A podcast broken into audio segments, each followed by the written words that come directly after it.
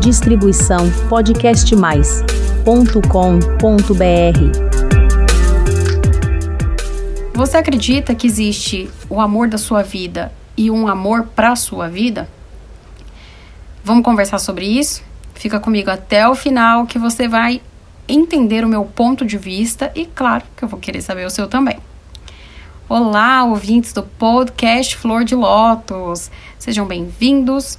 Eu sou a psicóloga Priscila Zanetti, especialista em relacionamentos e abuso narcisista. E esse canal é produzido e distribuído pelo Podcast Mais. E, bem, esse tema me chamou a atenção porque eu tava lá no Instagram rolando o feed e eu tenho um psicólogo que eu admiro muito, um amigo que eu não conheço pessoalmente, mas considero como amigo. Encontrei aí pela internet, somos parceiros de trabalho. E o nome dele é Jonathan Mazetti. Ele tem um projeto que se chama Famílias para um Mundo Melhor. Ele é um psicólogo da linha sistêmica e ele trabalha aí com famílias e casais. É muito legal sempre as trocas que a gente faz, já aprendi bastante com ele, é bem bacana mesmo o trabalho dele. E daí ele fez esse post sobre o amor da vida e um amor para a vida. E eu fiquei pensando muito em mim, sabe? Vocês conhecem a minha história? Ah, você não conhece? Você é novo aqui no canal? Não tem problema.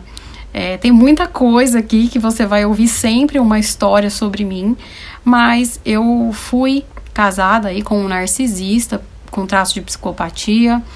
Tive um relacionamento de 15 anos abusivo, me libertei disso. Tá tudo descrito no episódio 77, 78, 79 de maneira detalhada. Esses são os episódios que você pode encontrar de fato. Eu vou deixar linkado aqui, ó, 77 e depois você pode ouvir os outros se você quiser. Mas o que muita gente não sabe é que eu tive um relacionamento depois dele. E eu nunca publicizei isso, eu sou muito discreta na minha vida pessoal. Nossa, Priscila, mas como você é discreta se você fala, né, das coisas que você viveu. Mas tudo que eu trago aqui, é, no podcast ou na internet, né, como um todo, tem um fundamento. É sempre para ilustrar para vocês a minha superação, como eu aprendi, e que não é só de uma questão teórica que eu falo, mas também de uma vivência. E aí eu vou contar muito rapidamente essa história desse rapaz que entrou na minha vida de uma maneira que eu não imaginava. Vocês sabem que também tem vários podcasts aqui falando sobre trauma, sobre medo de amar de novo. E eu não tinha medo de amar de novo, mas eu achava que eu não tinha mais aquela capacidade de me apaixonar ou de amar alguém como eu sentia, ah, né, aquela coisa devastadora que eu sentia com o meu ex o primeiro aí, namorado barra marido. E simplesmente, né, o, eu vou colocar o nome de João. O João apareceu na minha vida através da internet. Foi muito engraçado, porque a gente se conhecia de antes de eu conhecer o meu ex. Olha só, amizade antiguíssima, porque a gente se conheceu numas férias que eu vim para o Paraná. Eu sempre vinha pro norte do Paraná, porque o meu padrasto, ele era daqui, a família dele era daqui, então desde os 10 anos de idade eu vinha, né, com a minha família e tal, só que assim, eu só conheci todas as férias a gente vinha. Só que aí eu conheci esse o João numas férias de junho, julho aí de meio de ano de 2003. Eu tinha 15 anos, ia fazer ainda 16. E daí a gente se conheceu. E ele é um rapaz tímido, mas muito inteligente, adora rock and roll. Na época ele já trabalhava, era bastante trabalhador, muito gentil, muito simples, mas uma pessoa incrível. E a gente conversava muito, conversava por horas, e aqueles 15, 20 dias que eu fiquei lá, a gente conversava todos os dias. E simplesmente foi uma fase muito difícil da minha vida quando a gente se conheceu, que foi justo quando eu desenvolvi alopecia e que eu tinha engordado muito. Eu já contei um pouco essa história, eu e o meu corpo. Também tem um episódio aqui falando sobre isso, vou deixar linkado aqui embaixo, pra vocês entenderem um pouco desse momento da minha vida. Mas um episódio sobre alopecia ainda farei, tá bom? Vamos conversar sobre isso outro dia. Quem sabe semana que vem, não sei. E daí, assim, eu tava super retraída naquela época e eu já era uma pessoa muito fechada. Eu era super fechada e eu tinha autoestima horrorosa, né? Então eu não era uma menina que paquerava, nem que permitia ser cortejada, porque eu tinha uma baixa autoestima horrorosa. Então, ele, eu via o jeito que ele me olhava. Era um olhar assim extremamente apaixonado e aquilo me desconcertava de certa forma. Eu fingia que eu não estava vendo. Era isso que eu fazia. E naquelas férias foi muito engraçado porque todo mundo se ajeitou, né? Era um bando de adolescente que tinha ali na cidade e um pega um lado, outro pega do outro. Eu falei, gente, mas ninguém fica comigo, ninguém quer saber de mim, né? Nossa, eu devo ser mesmo muito feia, muito horrorosa. Mal sabia eu que as pessoas, né, ao saber que ele estava interessado em mim, meio que fizeram um pacto ali. Ninguém vai tentar ficar com a Priscila, afinal, ela, se for ficar com alguém, vai ter que ficar com o João. Muitos anos se passaram e o João e eu, a gente nunca mais se viu. A minha mãe se divorciou, né, desse meu padrasto alguns anos depois dessa, dessa viagem, na verdade um ano depois, né, 2004. E foi realmente assim, a gente, eu não tive mais contato com a família, né, do meu padrasto, enfim. Embora a minha irmã mais nova é fruto desse relacionamento. Mas eu tinha fotos dessa viagem e eu sempre mantive contato, sim, né? Com, eu nunca fui até lá, né? Até aqui, né? No Paraná, porque eu tô numa cidade relativamente próxima a essa que eu ficava. Mas eu nunca mais é, vim. Mas eu tinha contato, sim, com os primos, as primas que eu gostava ali de consideração. E a gente escrevia carta, e depois veio a história do MSN, né? Nessa época já tinha Orkut, a gente tinha esses contatos. Passado muitos anos, Facebook, etc., e eu sempre mantive um certo contato, especificamente com um dos primos da minha irmã, que era um melhor amigo, assim, do, do João. E eu sempre perguntava, né? Nossa, João, como é que tá? Ah, tá bem, blá blá blá. Enfim, era essa conversa. E eu vi algumas fotos, né, desse primo com o João em São Paulo, que era onde eu morava. Eu, nossa, não acredito, né? Vocês foram no show tal, vocês foram na balada tal, e pô, você nem me chamou, eu doida pra ver o João de novo, né? Etc, etc. E ah, foi muito rápido, não sei o que, etc. Era essa conversa toda e a gente nunca mais se viu.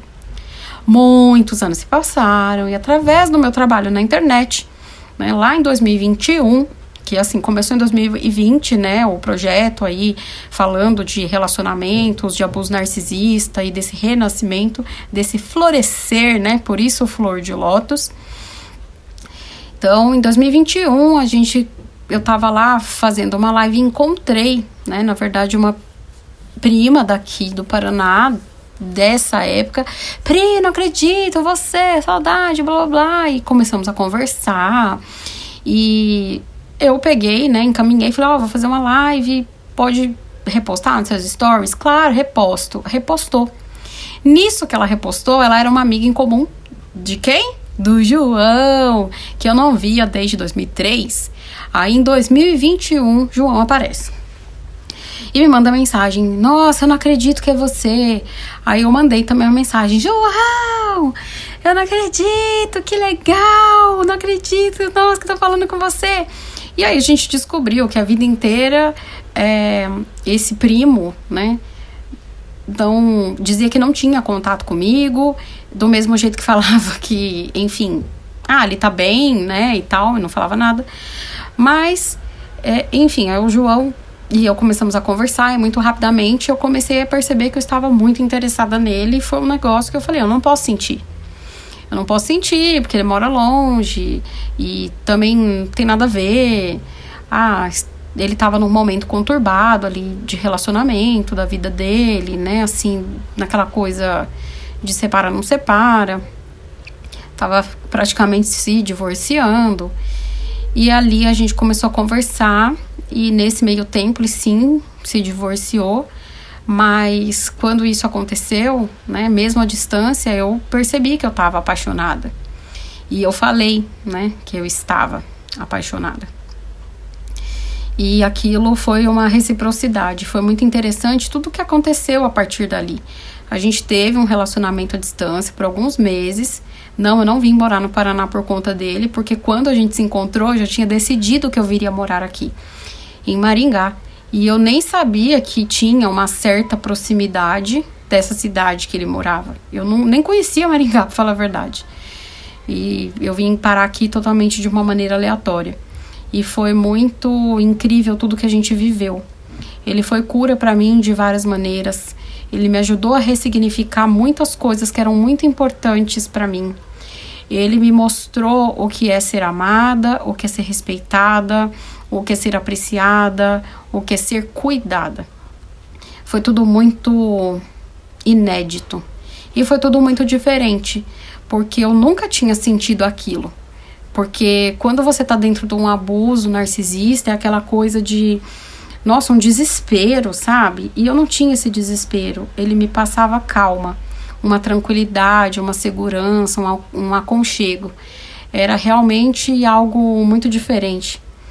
E eu sei que fazia pouco tempo que ele estava ali separado, mas a gente falava, né, de futuro, a gente falava de casamento.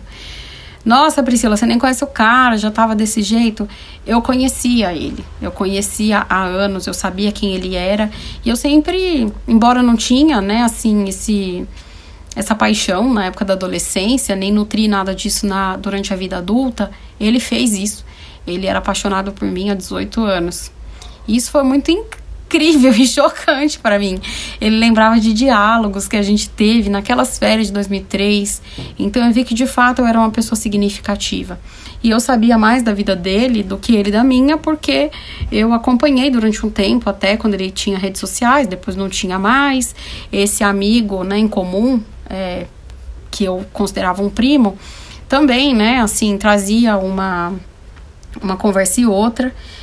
Mas, ah, é, antes, né, de 2021, que a gente se reviu, em 2016 a gente tinha se encontrado. Em 2016, eu fui com a minha irmã para essa cidadezinha visitar os parentes dela e a gente se reencontrou. Então, olha só, em 2003 eu conheci o João, em 2016 eu o vi de novo. E ele me olhava da mesma maneira. E foi desconfortável, porque eu era casada, ele era casado, mas eu não senti nada, nem nada, né? Não, ele é muito respeitoso, uma pessoa muito honrada. E foi muito estranho aquilo. Passou. Aí de 2016 a 2021 a gente não se viu mais. E 2021 foi essa história toda. Ah, Priscila, mas por que, que você tá solteira, né? O que, que aconteceu? Cadê o João? Aconteceu que quando eu vim morar aqui, o relacionamento durou dois meses. Continuou sendo a, a distância, porque é uma cidade relativamente. É perto, mas é longe, né? Então é perto porque é rápido, mas é longe em quilometragem. E a gente se viu poucas vezes enquanto eu estava aqui, morando aqui nesses dois meses. Só que eu percebi que as coisas estavam muito difíceis. Que por mais que ele me amasse, que a gente se dava bem, que a gente tinha é, planos, ele tinha ainda coisas a resolver. Ele estava sofrendo com várias questões aí do divórcio. Eu vi que ele não estava preparado.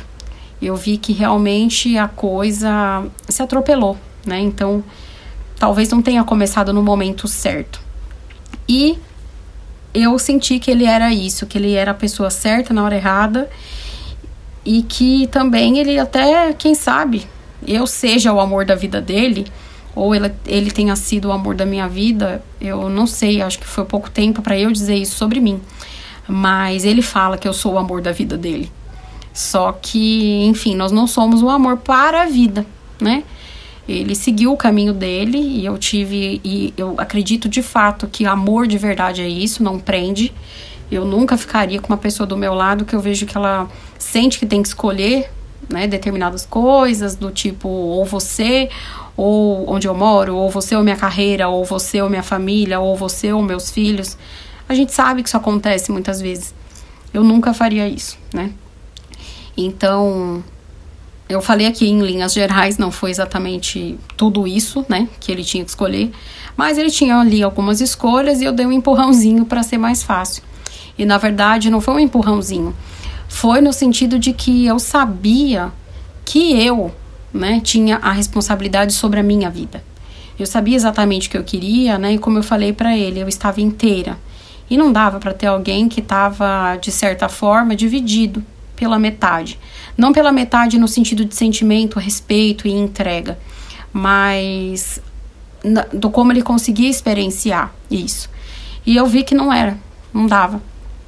E realmente, enfim, meses depois, ele acabou reatando o casamento e tal, e tá bem, tá feliz. Realmente resgatou muitas coisas que precisavam, que vinham erradas há muitos anos. Foi um pai melhor, tem sido um pai melhor, e eu sei disso porque a gente ainda tem um certo contato, né? Somos amigos. E com muito respeito sempre, né? Como eu, eu disse. E é muito legal saber disso, né? Existe, claro, um, um carinho, mas a paixão, né? Eu não tenho mais isso, e sim, a gente tem uma convivência realmente de amigos, no sentido de que tivemos uma história. Tivemos uma história, sabemos que queremos bem um ao outro, mas cada um seguiu o seu caminho.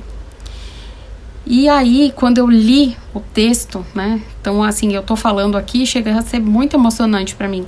E quando eu li o texto do Jonathan Mazzetti, o psicólogo que eu falei para vocês, eu lembrei de mim, lembrei dessa história e, enfim, eu vou ler para vocês.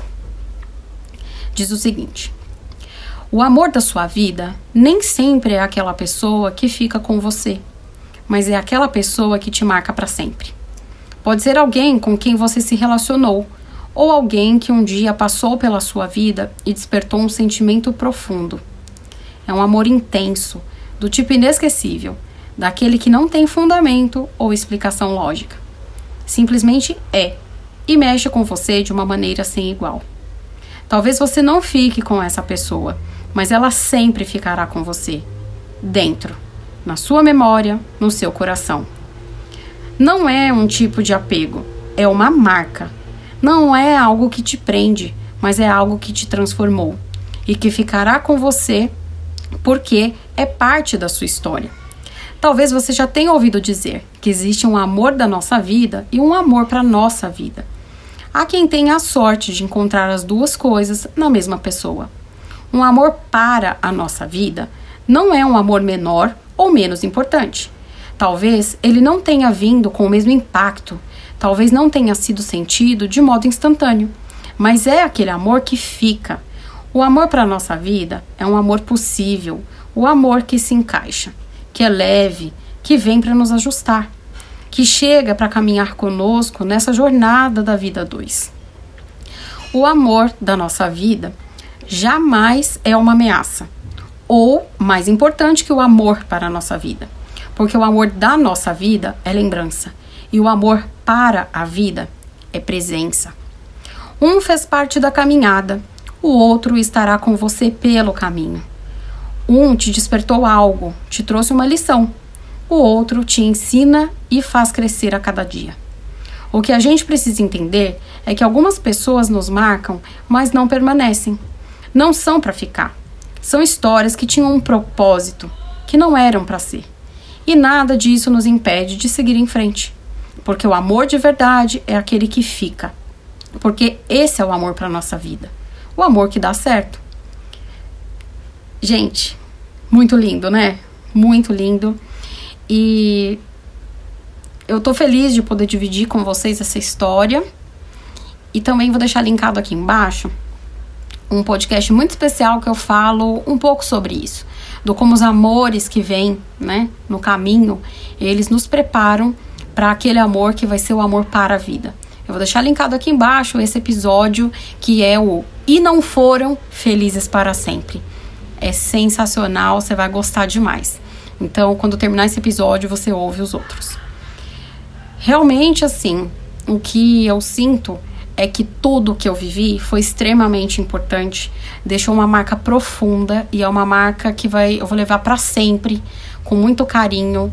Tudo que eu vivi, tudo que eu tive de cura, tudo que aconteceu e do quanto ele foi importante. E sim, é importante.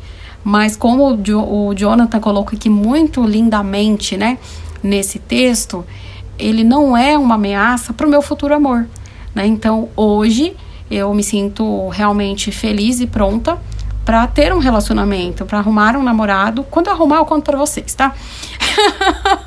Mas estão abertas as inscrições, estou fazendo o processo seletivo. Até falei disso numa live na semana passada, que eu fiz com o Jonathan Mazetti, inclusive. É, e essa questão, né, assim, sobre a próxima pessoa. Ah, mas você ainda tá apaixonada, você, né, você fala com ele com tanto carinho. Gente, é a minha história. É a minha história. Né? Então, não é uma ameaça, simplesmente me trouxe muita lição e faz parte de quem eu sou, faz parte de mim, faz parte da minha vida. E sim, o amor para a vida vai ser alguém que vai caminhar, que vai ajustar e que vai ficar. E é isso que a gente busca, né, na vida. Bem, depois de tanto abrir o coração e de ler esse texto tão comovente, eu quero saber você que chegou até aqui ao final, o que você achou disso tudo? Você tem alguma história dessa para me contar? Você acha que não, que não existe essa diferença? O que, que você acha? Concorda, discorda? Eu quero saber a sua opinião. Por isso, eu vou te pedir para você mandar uma mensagem para mim. Sim, lá no www.podcastmais.com.br barra flor de lótus, porque lá você consegue me mandar uma mensagem, ela vem de forma privada para mim, eu respondo para você e você recebe no seu e-mail. E como eu tô reforçando aqui em todo episódio, limpe sua caixa de e-mail, porque senão você não recebe a minha resposta, você não recebe notificação do podcast, você não recebe também comunicações muito importantes. Então, quando você me mandar mensagem, aproveite e se inscreve no canal, porque toda semana tem episódio novo por aqui. Por hoje, eu vou ficando por aqui. Um beijo e até semana que vem, no próximo episódio. Distribuição podcastmais.com.br